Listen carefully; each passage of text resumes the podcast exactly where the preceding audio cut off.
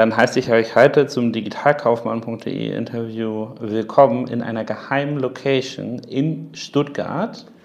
Diesmal mit Lennart. Hallo Lennart, ich freue mich, dich dabei zu haben. Und wir haben ja eine ganz spannende Artikelserie auf Kassenzone, auf Warenausgang und auf Digitalkaufmann gehabt zu Contorion. Mhm. Ähm, die Contorion-Akquisition ist jetzt auch schon eine, eine ganze Weile her. Und ähm, ich wollte mit dir heute mal besprechen, was jetzt eigentlich äh, in diesem Zeitraum seit der Akquisition, seitdem das sozusagen auch einen Ruck gegeben hat äh, im Markt, äh, was so deine Einschätzung ist, was passiert ist bisher. Also ähm, sprich mal frei raus, welche Signale sehen wir in der B2B-Welt zurzeit? Ja, also ähm, das Thema haben wir ähm, ja, ausführlich strapaziert, ähm, sehr zum Gefallen der einen und zum Missfallen der anderen. Äh, ich glaube, ähm, in der Branche ist es schon, ist schon ein Ruck durchgegangen. Ja? Also, man, also man überlegt sich natürlich schon, was es bedeutet und letztendlich auch viele fragen sich, was hat Hoffmann tatsächlich davon, so einen Player zu kaufen wie vor, vor allem, ich glaube auch der, der Kaufpreis, der jetzt immer wieder durch die Presse geistert, war ja auch ähm, durchaus ein, ähm, äh, ein Punkt, der sozusagen für äh, Kontroversen gesorgt hat. Ne? Ja, der Kaufpreis ist ähm, sozusagen diese kolportierten 120, 130 Millionen ähm, hat natürlich für viel Aufsehen gesorgt. Ähm, und je nachdem, wie man das rechnet, ähm, oder eigentlich egal, wie man das rechnet, sozusagen der, der Goodwill ähm, scheint relativ hoch zu sein. Aber ich glaube, das ist einfach dieser ähm, Leap of Faith von Hoffmann, sozusagen ähm, jetzt eben Geld zu setzen. Und da kann man sagen, sozusagen irgendwas zwischen 60 und 60 und 80 Millionen auf den Goodwill, sage ich jetzt einfach mal so, wenn wie gesagt diese kolportierte Summe stimmt, die man einfach investiert äh, sozusagen als Risikoinvestition in die Zukunft und sagt im Endeffekt, wir brauchen diese Kompetenz, wir brauchen die, die Technologiekompetenz, wir brauchen die Marketingkompetenz, wir brauchen den Zugang ähm, zum Arbeitsmarkt in Berlin ähm, über so ein Unternehmen, das sich auch schon in der Szene etabliert hat und ähm, da ist viel darüber gesprochen worden. Ähm also um, um, das mal zusammenzufassen, wir nehmen jetzt mal, wir haben einen Haken dran hinter die Summen. Mhm. Also sozusagen, es gibt ja einmal dann die Leute, die sozusagen auf der Sideline sitzen und kommentieren und sagen, naja, ob die sich mal nicht verkauft haben oder hahaha, äh, äh, was sind das denn für Trottel, dass sie solche Summen ausgeben. Ja. Äh, das sind sozusagen, was ich mal sozusagen die, die zynischen Marktbeobachter sagen oder sehen würde. Was sind denn die produktiven Marktbeobachter? Was machen die denn? Also ja, das ist ja in unserer Filterblase sind es ja die Produktiven. Ne? In, in der anderen Filterblase sind ja die zynischen die Produktiven. Ich sag mal so, ähm, viele, die den Kauf quasi positiv beurteilen, im Sinne von, es war eine gute Idee, das zu tun und der Preis ist auch okay, die sehen schon, dass, ähm, dass sich Hoffmann damit letztendlich ähm, einfach diese Kompetenz ins Haus geholt hat und sich sozusagen einen, einen Zugang zum Markt erschlossen hat, der, den es so kein zweites Mal gibt im Moment in Deutschland. Ähm, und, ähm, und halten das für, ein, für, ein, für einen klugen Schachzug. Das sind auch viele Leute aus der Branche, die lange in der Branche unterwegs sind. Ähm, und ähm, ja, aber letztendlich, ich, ich finde die Diskussion auch ehrlich gesagt ein bisschen müßig, weil wir können jetzt hier viel diskutieren, ob das schlau war oder dumm war. Ich finde es schlau, ich finde es sogar sehr schlau, ähm, obwohl ich immer noch nicht in Kontor und Bettwäsche schlafe, auch nicht in Hoffmann Bettwäsche schlafe. Aber ähm, das wird einfach jetzt die Zeit zeigen, was sich da entwickelt. Und im Endeffekt kann das, glaube ich, Hoffmann nur sozusagen mit dem Hintern einreißen ähm, durch irgendwelche sozusagen strategischen Entscheidungen in der Zentrale, die einfach dieses sozusagen Geschäftsmodell sich nicht frei entwickeln lassen. Genau, also die. Äh also deine, deine Schlafgewohnheiten haben sich also zum Glück noch nicht geändert durch den Deal. Ähm, aber ob man es sozusagen schlau findet oder nicht schlau, sei mal dahingestellt. Die Frage ist ja jetzt, oder was mich interessieren würde, ist, sehen jetzt in entweder der gleichen Branche oder in artverwandten Branchen Unternehmen das eigentlich als Gesetz dann, dass ich dieses Risikobewusstsein entwickeln muss, dass ich diese Summen in die Hand nehmen muss. Also egal wie man es findet, es ist ja eine Aussage dazu, was jetzt im Markt äh, äh, äh, sozusagen Ansage ist. Ne? Das kann man halt abtun und sagen, ja, ist jetzt so ein, so ein einmal passiert, egal. Oder sind jetzt sozusagen äh, in der, auch in der deutschen Hersteller, äh, Händlerlandschaft, wie auch immer man sagen möchte, sieht man jetzt auf einmal, dass dort Digitalteams Investmententscheidungen anders getroffen werden. Ja, definitiv. Also das hat da definitiv einen Ausschlag gegeben in sozusagen in die risikobewusstere Richtung. Ja, es hat tatsächlich Bewusstsein geschaffen zu sagen, okay, ähm, erstens ist es sozusagen ein Weg, sich das einfach einzukaufen, nicht versuchen organisch aufzubauen, indem man irgendwie Leute sozusagen einstellt und quasi ins Kerngeschäft holt und es ausbaut. Und es ist auch ein höheres Bewusstsein dafür entstanden, sozusagen, wie solche Bewertungen ähm, zustande kommen. Und es ist ganz konkret, ähm, gibt es jetzt mehrere Unternehmen, die sich natürlich auch damit beschäftigen, sowas Ähnliches zu tun ja? und so, so, so einen Weg zu gehen. Ähm, und ähm, ähm, ich glaube, da war dieser, da hat dieser Deal in diesem Sommer ähm, schon auch einen Beitrag dazu geleistet. Denkst du, es war ein Beitrag oder war es so ein bisschen das Erdbeben, das man brauchte, um die Bauvorschriften endlich mal durchs äh, Parlament zu kriegen? Also war es sozusagen, also ich, hab so, ich habe schon das Gefühl, jetzt als aktiver Marktbeobachter über mehrere Unternehmen hinweg, ja, ich, dass die Dynamik eine völlig andere ist. Äh, ich weiß ja, was du hinaus willst. Vielleicht bin ich auch sozusagen zu tief in meiner Filterblase, um diese Dynamik gar nicht mehr so diesen sozusagen. Mhm das jetzt von Windstärke 3 auf Windstärke 6 oder sowas äh, gewechselt hat, ähm, nehme ich das gar nicht mehr so wahr. Ähm, Kann ja auch sein, dass ich einfach Suggestivfragen stelle und äh, äh, damit irgendwas annehme. Genau. Aber äh, äh also Nein, also um deine Frage so zu beantworten, um deine Frage wirklich zu beantworten, ähm, ich glaube sozusagen unter, unter dem Radar hat es in vielen Unternehmen schon ähm, gekocht und man hat es intern diskutiert. Aber jetzt geht man, glaube ich, offensiver auch in den Unternehmen mit den Themen um, weil man sozusagen ein, ein Beispiel hat, äh, auf das man referenzieren kann, sagen, guck, die haben das gemacht ja, und, und äh, dann in solchen Diskussionen auch feststellt, dass es vielleicht gar keine so dumme Idee war. Ja? Also dass quasi dieser, diese, dieser schon so ein kleiner Dammbruch ist, dass er quasi jetzt mal sagt, okay, das ist jetzt tatsächlich mal passiert, das ist real, man hat ein reales Beispiel und natürlich, natürlich hilft es, ähm, aber es ist jetzt nicht so, dass sozusagen die Unternehmen jetzt vier Monate, drei Monate später äh, mit den großen Geldsäcken durch Deutschland laufen und, und versuchen, Startups zu kaufen. Ähm, das sicher nicht, aber man ist auf jeden Fall einen Schritt, einen großen Schritt weiter. Und das spielt schon auch meine, oder spiegelt schon auch meine Annahme, dass einfach die, diese Evangelisierung im B2B Digital Commerce, dass die einfach immer stärker wird durch Faktoren wie Amazon Business, durch Faktoren wie den Kauf von Kontoren, durch solche Sachen, dass jetzt äh, äh, so, so, so ein Wirt Ende letzten Jahres auch mit Vucato in die Stadt gegangen ist. Ja? Egal wie sich das jetzt entwickelt, das sind ja immer Punkte, wo man sieht, da passiert was. Und, ähm, und viele sozusagen interne Stakeholder in etablierten Unternehmen können sowas jetzt auch für sich nutzen, um einfach sozusagen Worten auch Taten folgen zu lassen und einen ähnlichen Weg einzuschlagen. Okay, also auf jeden Fall, wenn ich ein, ein Dammbruch oder Erdbeben, ein, ein Datenpunkt, der ganz interessant ist. Ich habe ja auch äh, verschiedene Gespräche geführt zu Amazon Business. Auch da sind die Meinungen ja ähnlich, eigentlich äh, ähm, eher äh, wirklich binär. Ne? Also äh, manche sagen, nö, hat man gar nicht gemerkt, alles egal. Andere sagen, wow, alles hat sich in unserem Leben geändert, weil Amazon Business in Deutschland angefangen hat. Ähm, also 2018 wird auf jeden Fall, denke ich, ähm, spannender werden. Wir haben ja bald hier den äh, B2B äh, DCD in Stuttgart. Mhm. Wird Contorian da immer noch ein Thema sein? Da wird äh, Kontorin mit Sicherheit ein Thema sein. Da wird Kontorin Gott sei Dank auf der Bühne ähm, stehen, zusammen mit Hoffmann. Ah. Ähm, und mal so ein das bisschen war vielleicht auch eine Suggestivfrage, aber ich wusste vielleicht es tatsächlich nicht. So, ja, ich, ich, weiß, dass es Nils nicht, Nils nicht wusste. Ähm, ähm, deshalb äh, freut mich das jetzt, ähm, das hier äh, so sagen zu können. Ähm, nee, es wird schon noch ein Thema sein, glaube ich, in den Gesprächen, weil es ist einfach, ähm, äh, es ist halt ein spannendes Thema und die, die Szene sozusagen in dieser Branche entwickelt sich gerade.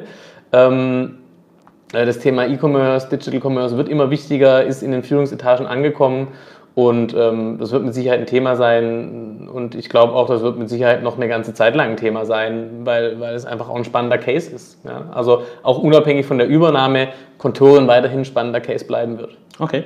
Ähm, hört man im Markt schon irgendwas, jetzt eine spezifische Frage nochmal dazu, zu dem, ähm, äh, diesem äh, Channel-Konflikt, dem ja alle ausgeliefert sind? Also im Endeffekt verkauft, also musste Contorion die Preise anpassen, äh, äh müssen, äh, müssen andere Hoffmann-Partner sich Sorgen über Preisgestaltung machen? Hört man da irgendwas, wie das ausschaut? Weil Preise, dieser Konflikt zwischen den Kanälen ist ja so ein bisschen der Kernpunkt der Digitalisierung im B2B. Ne? Also, also wie gehe ich mit dem Kanalkonflikt um? Also erstens mal ist so, glaube ich, dass die, die Kerngeschäftsmodelle von Contorion und Hoffmann weit genug auseinander sind, dass da gar nicht so viele Konflikte passieren. Hoffmann ist sehr stark. Warum nicht? Also, na, Hoffmann ist sehr stark in der Zerspannung, in der Betriebseinrichtung, geht mehr Richtung Industrie, das ist sozusagen deren Sweet Spot. Ähm, und äh, Contouring geht schon eher sozusagen Richtung, Richtung ähm, eher Handwerk ja, und so handwerkliche Gewerke, nicht so Metall, B und verarbeitend. Ähm, also da, da ist sozusagen das Konfliktpotenzial schon deutlich geringer. Ähm, und was äh, also Preise und so weiter angeht, ich meine, sagt der Tobias Church ja ganz offen in einem Interview, ähm, das er mit mir geführt hat auf Warenausgang, Contouring hat einen Businessplan und der wird weitergemacht. Ja, der wird so weiter durchgezogen. Das heißt, da gibt es keine strategischen Implikationen aus der Hoffmann-Zentrale aus München. Ähm, das wäre auch nicht schlau, das zu tun. Und ähm, dass da jetzt, also ich glaube, es kann sich jeder sozusagen an seinem kaufmännischen, betriebswirtschaftlichen Einmal-Eins abzählen, dass man vielleicht versucht, äh, Synergien zu finden im Einkauf oder in der Logistik oder sonst was. Ich glaube, das, also, das ist ja ein ganz normaler Post-Merger oder Post-Acquisition-Prozess, den man dadurch läuft. Ähm, aber also da wird sich erstmal sozusagen im Kerngeschäft für Hoffmann und für Kontoren wird sich nicht, nicht viel verändern, auch für die, für die ähm, Außendienstmitarbeiter von Hoffmann. Ich glaube, die werden weiter, die werden natürlich wahrscheinlich gefragt zu dem Thema von Kunden, die das vielleicht interessiert oder die es mitbekommen haben. Aber also der, der, der Einfluss aufs Tagesgeschäft ist ziemlich klein. Also du sagst, äh, äh, das ist, ist ja sozusagen Wasser auf die Mühlen der Kritiker. Äh, mal eben neunstellige Summe ausgegeben, Veränderung im Tagesgeschäft null. Ähm, wie, wie, ja. Was siehst du mittelfristig bis langfristig? Naja, also meine ähm, Hypothese im B2B ist ja immer, und das ist ja da, wo ich mit, mit dir zum Beispiel oder auch mit Alex ähm, Graf ähm, immer so ein bisschen sozusagen konträr gehe. Ich glaube, dass im B2B, in so einer Branche wie in diesem ganzen Werkzeug, Befestigungstechnik, Betriebseinrichtungsbereich, ähm, ähm, da ist schon mehr Platz als nur für ein Amazon Business.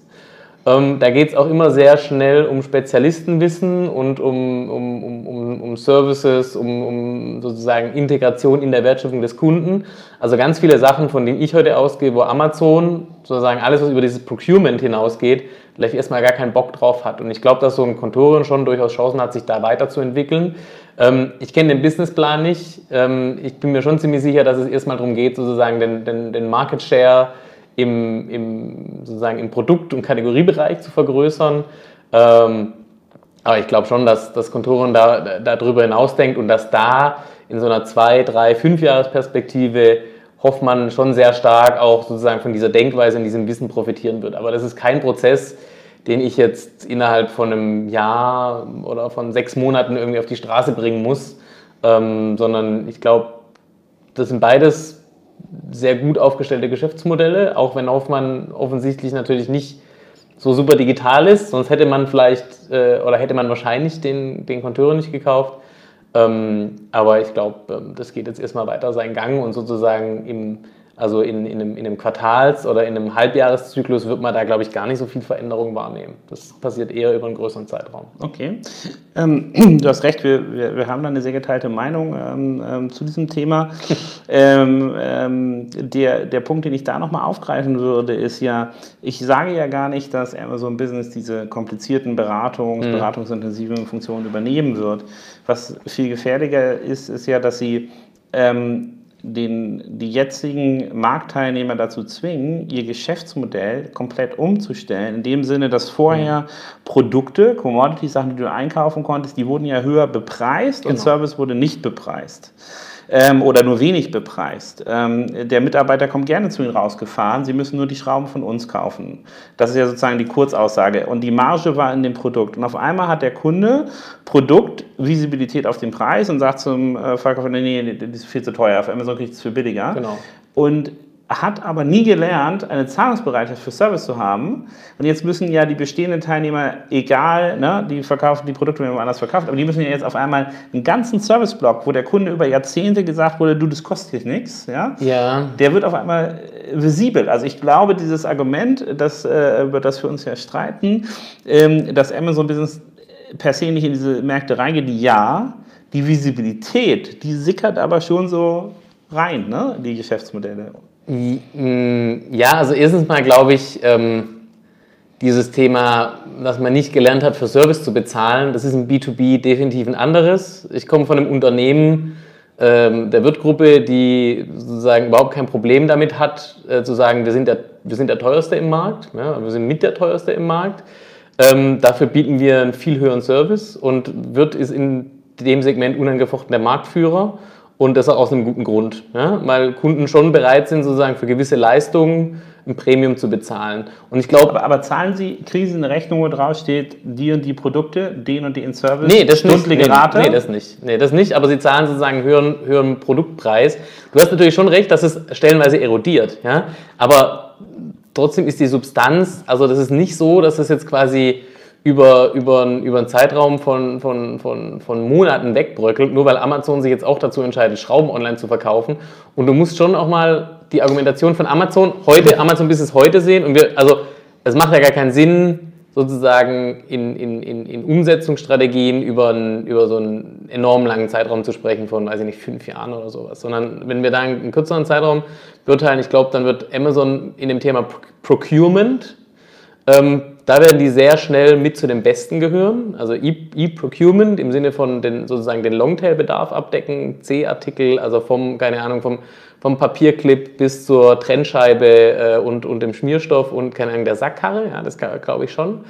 Ähm, aber sozusagen der, der, der, der Punkt ist, dass, ähm, dass glaube ich, darüber hinaus ähm, es immer wieder oder dass du immer in, in, in B2B-Geschäftsmodellen, mit B2B-Industrien sozusagen aufs, auf, auf, auf Servicebereiche treffen wirst, wo ich nicht automatisch glaube, dass die Lösung da ist, einfach sozusagen, wir kriegen fürs Produkt keine ordentliche Marge mehr, deshalb müssen wir jetzt den Service bepreisen, weil das kannst du ja auch nicht einfach rumdrehen, sozusagen Preise. Genau, das kannst du nicht. Und nee, das kannst du nicht. Das mein Argument ist, dass das die größere, die Gefahr ist im B2B-Segment? Also was ich, heute, was ich heute in der Praxis sehe, ist, dass Kunden durchaus bewusst ist, dass sozusagen dieser höhere Service auch heißt, dass ich mehr fürs Produkt bezahle. Also das ist schon das so, also es ist nicht also was Ihnen, keine binäre Logik. Ich glaube, was Ihnen bewusst ist, ist, dass es eine Mischkalkulation gibt.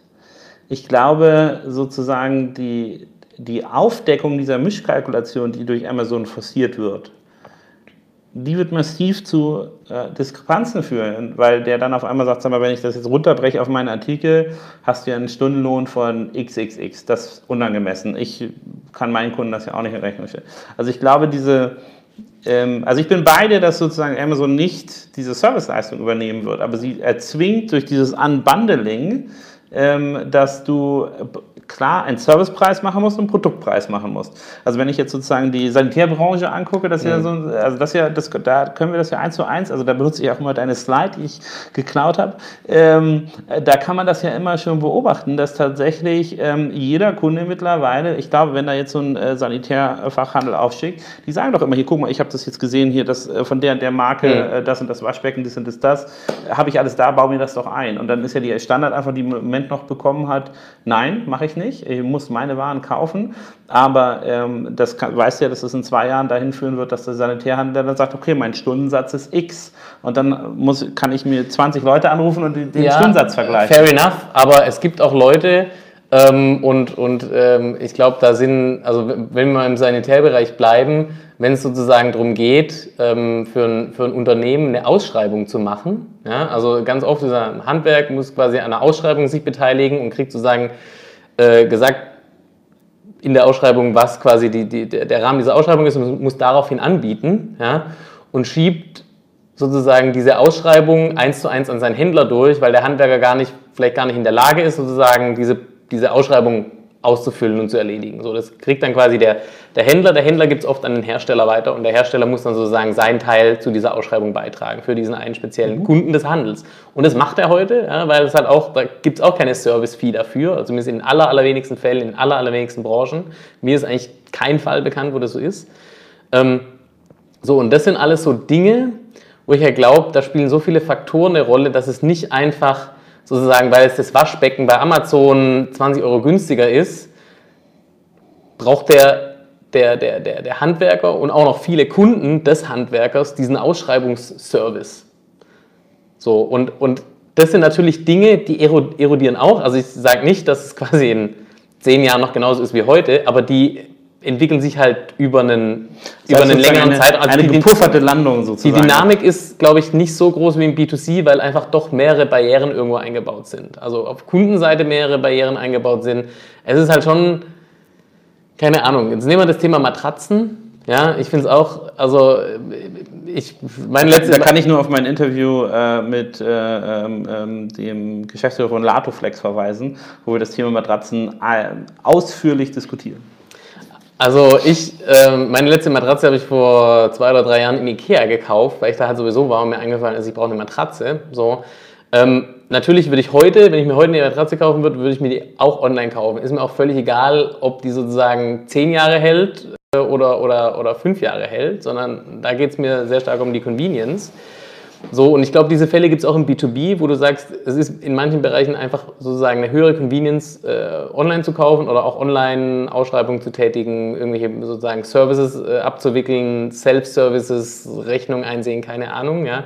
Aber es gibt halt schon noch sehr viele Bereiche, wo, glaube ich, sozusagen diese, dieses, äh, dieses, dass man das flawless und in einer höheren Convenience online machen kann, da braucht es einfach noch ein bisschen, bis man da hinkommt. Und da sind halt so Unternehmen wie Amazon außerhalb dieses Procurements-Bereichs auch nicht der Treiber. So, und das ist das, was ich, das ist das, was ich meine. Und es gibt dann auch noch so ein paar Branchen im B2B, es sind nicht nur alles Schrauben und, und, und Bohrmaschinen. Sollte man im Moment in der, in der E-Commerce B2B-Berichterstattung meinen. Sollte man Schrauben, meinen, Aber ja. es ist noch ein bisschen mehr. Es ist noch mehr und es ist, gibt auch noch ganz andere spannende Bereiche. Und nehmen wir zum Beispiel mal das Thema Food Service Equipment ja, oder, oder Food Service. Also die, die ganzen sozusagen Restaurantbelieferer dieser Welt, die, die Restaurants. Gastro mit- Hero im Endeffekt. Ja, nee, Gastro Hero sind mehr so Küchengeräte und Tabletop. Ähm, Food Service wäre sowas wie Transgourmet oder Chefs Kulinar, die quasi dir die, die, die, die, die Paletten mit äh, Zutaten für dein Restaurant sozusagen Also die Zulieferer der Produkte, Genau. Mhm. so. Wenn du dir das heute anschaust, da steckt ja eine, eine sehr große logistische Kompetenz dahinter. Weil der eine Koch, der bestellt halt seine Kohlrouladen äh, oder seine, seine Rindsrouladen gerollt mit einem Gürkchen drin und der andere, der will die gar nicht gerollt haben, der will die selber rollen, aber der will das Gürkchen da reingelegt haben. Der dritte bestellt nur das Fleisch und die Gürkchen separat. So, das ist ja auch was, das ist ja eine, schon sozusagen eine industriespezifische Logistikkompetenz, die musst du halt, die musst du halt auch irgendwo haben. Ähm, und das geht schon über Pro reines Procurement hinaus im Sinne von, du brauchst eine Kiste Schrauben, ich schicke dir eine Kiste Schrauben. Das ist ja relativ einfach. Und es gibt, oder schau dir so einen Thermondo-Case an, ja, wo es wirklich darum geht, ich habe eine Baustelle, da ist irgendwie ein neues Haus, da muss eine Heizung rein und ich mache sozusagen auf dem Algorithmus basierend eine Stückliste und kommissioniere so, dass quasi diese Baustelle mit 100% Genauigkeit mit diesem Material abgefackelt werden kann. Ja? Und das sind ja alles immer so Spezialanwendungen. Wie gesagt, ich würde nie behaupten, dass so ein Amazon da nie reingeht oder irgendwelche anderen Anbieter da nie reingehen. Aber da gehört schon so ein bisschen mehr dazu, wie sozusagen nur gute Programmier- und Datenkenntnisse zu haben. Ja? Also, aber, und das ist ein entscheidender Punkt, den ich eigentlich schon viel früher loswerden wollte, so dieses Thema ist ja wettbewerbsneutral, ne? dass du sozusagen deine Marge über den reinen Produktverkauf, vor allem wenn du sozusagen nur Herstellermarken als Händler durchschiebst, das ist sehr schnell erodiert in diesem ganzen Kontext, völlig richtig. Und das ist ja wettbewerbsneutral. Das hat ja ein Kon- Kontoren, hat ja genauso, erlebt ja genauso einen Margendruck. Ja? Ähm, so, da ist es aber quasi ein Unternehmen, das so aufgebaut ist, dass halt Technologie und Daten im Kern hat und alles andere draußen rum sozusagen organisiert, ja, also sein Geschäftsmodell um Technologie und Daten organisiert und nicht wie andere etablierte Geschäftsmodelle sozusagen, da ist der Vertrieb, da ist äh, die Buchhaltung, da ist Einkauf, die IT ist irgendwo, irgendwo auf der Seite, ja, weil die ist ja eh, ist ja eh ein Cost Center und Daten, ähm, ja, wir haben eine Access-Datenbank, wo unsere Kundendaten drin sind. So, und wenn du das quasi nebeneinander stellst, diese zwei Extreme, dann siehst du schon, dass wenn du Daten und, Technologie im Kern hast, dass du schon eher in der Lage bist, auf solche Veränderungen zu reagieren und diese Fragen von morgen oder auch schon die Fragen, die sich heute stellen, die du morgen oder übermorgen auch beantworten können musst mit deinem Geschäftsmodell, eher beantworten kannst im Sinne von, du baust irgendeinen Service, den man über eine API ansprechen kann, den Kunde bei sich ins ERP-System integrieren kann. So, Und ich glaube, das ist halt so, das ist ein ganz wichtiger Punkt. Das ist auch für, für die Contorions oder, oder die, die, die, die, die Gastro-Heroes dieser Welt ist es, glaube ich, ein ganz entscheidender, wird es ein ganz entscheidender Wettbewerbsvorteil sein, an irgendeinem Punkt sozusagen in der, in der Entwicklung des Marktes und in der sozusagen Entwicklung der Kunden ähm, diese Kompetenz sozusagen oder so, solche Themen im Schlaf zu beherrschen und nicht irgendwelche Dienstleister beschäftigen zu müssen, die einem dann irgendwas bauen, ähm, sondern quasi sein Geschäftsmodell sozusagen das als, als, als Kernbestandteil Technologiekompetenz, Datenkompetenz als Kernbestandteil seines Geschäftsmodells zu verstehen. Mhm. Und das wird, glaube ich, sozusagen, das ist eher was, was über Sieg oder Niederlage in Zukunft äh, entscheiden wird. Und ich glaube, wenn man das mal verstanden hat, dann, dann komme ich wieder auf den, eine deiner ersten Fragen zu, dann sollte man, glaube ich, heute auch ein Stück weit risikobereiter äh, investieren ja, in, in, in, solche Geschäftsmodelle. Und wenn du nochmal so ein Kontore nimmst, sieht man aus der Bilanz ganz gut, ich glaube, der Cashburn war so eine Million pro Monat. Das heißt, dieses Geschäftsmodell kostet ja Hoffmann jeden Monat, also kostet ja quasi zu den kolportierten 120 Millionen jedes Jahr jetzt nochmal 12 Millionen on top. Ja? Mhm. Das ist aber sozusagen aus meiner Wenn Erfahrung Sie, raus eine defizitäre Landesgesellschaft, die du irgendwo hast in irgendeinem Markt, wo gerade der Markt sozusagen abschmiert. Ja. ja? Und quasi, ob ich dann da 12 Millionen irgendwo in äh, muss jetzt irgendwas un unverfängliches Land sagen, dass wir keine diplomatischen Schwierigkeiten kriegen, in irgendeinem südeuropäischen Land 12 Millionen im Jahr versenkst in einem bestehenden Geschäftsmodell, weil es nicht mehr läuft. Liechtenstein. In Liechtenstein, ja, da kann man gut 12 Millionen versenken. Aber die tauchen irgendwann wieder auf, glaube ich. ähm, nein, aber ne, ob du die da reinsteckst oder in sowas, dann würde ich sie halt lieber in sowas stecken. Ja, weil das ja. halt, glaube ich, ein ähnliches Risiko ist, aber zukunftsorientierteres Investment. Also sozusagen dein Appell ist, in, in die Datenstruktur der Teams zu investieren. Das ist total richtig, was gemacht wurde. Ähm, man hat aber noch nicht diese ähm, äh, konsequenzlose oder bedingungslose Digitalisierung, die man im Reise- oder im äh, Fashion-Commerce-Geschäft hat in der B2B-Welt. Und unseres eigentliche, äh, aber ich würde, wenn du trotzdem auf Tech und Daten setzt, auf die Flexibilität deiner Struktur, auf diese Änderungen einzugehen, haben wir eigentlich gar keine ähm, Diskussion darüber, ob es kommt, sondern wir sehen nur ein unterschiedliches Wann dahinter. Ne? Und in welcher, in welcher Tiefe sozusagen diese, diese Umwälzung in den B2B-Markt einsetzen werden. Das sehe ich, das sehe ich absolut, sehe ich absolut so. Und momentan habe ich bei manchen, in manchen Gesprächen oder in manchen Industrien, in denen ich mich auch bewege, habe ich immer so das Gefühl, was sozusagen der nächste Punkt ist, dass man erkennen muss, dass es halt nicht darum geht, jetzt irgendwie sowas auszuprobieren und in einem halben Jahr ist es dann ein Geschäftsmodell, das ich selber tragen muss und wenn da dann noch nicht 1000 Kunden diesen Service nutzen, dann ist es ganz schrecklich, sondern dass man sozusagen wirklich eher in, also sozusagen jetzt in vielen Bereichen noch die Möglichkeit hat, sozusagen in Vorleistung zu gehen und auch für relativ geringe Investments, also nicht für 120 Millionen, sondern für, für vielleicht hohe sechsstellige Beträge oder niedrige, mittlere siebenstellige Beträge, ähm, äh, da tatsächlich ähm, ähm, steile Lernkurven zu haben, sich diese Kompetenz im Unternehmen über ein, zwei oder drei Jahre aufzubauen, um dann, wenn sozusagen dieses Thema Traktion hat, wenn wir sozusagen die nächste Stufe der, der, der Digitalisierung und des Digital Commerce im B2B erklommen haben, dass man dann da ist und liefern kann. Mhm. So. Und dann fängt es an, Spaß zu machen. Und da glaube ich, ähm, da muss man noch so ein bisschen quasi diese alte Investitionslogik so ein bisschen überkommen und zu so sagen, das ist halt eine Vorleistung, dieses Leap of Faith finde ich ein ganz guter Begriff, ne? so einen Glaubenssprung zu machen, zu sagen, wir setzen da jetzt einfach Kohle drauf, weil ähm, wir davon ausgehen, dass, dass diese Kompetenz wichtig wird und deshalb holen wir die uns jetzt, damit wir die haben, wenn es losgeht. So, und ich glaube, in so einer Phase sind wir gerade ein bisschen, und es gibt viele, die da was tun und die da investieren und das ist auch gut so und das sind auch die Gespräche, wo ich immer das beste Gefühl habe, weil man dann eine realistische Einschätzung hat und nicht sozusagen glaubt, dass man jetzt ähm, ähm das, das, das nächste große Ding äh, in Branche XY bauen muss, sondern es ist, glaube ich, zum jetzigen Zeitpunkt gar nicht so möglich, sondern die, der Kompetenzaufbau. Das ist, glaube ich, das, wo man sich jetzt Vorteile schaffen kann. Okay.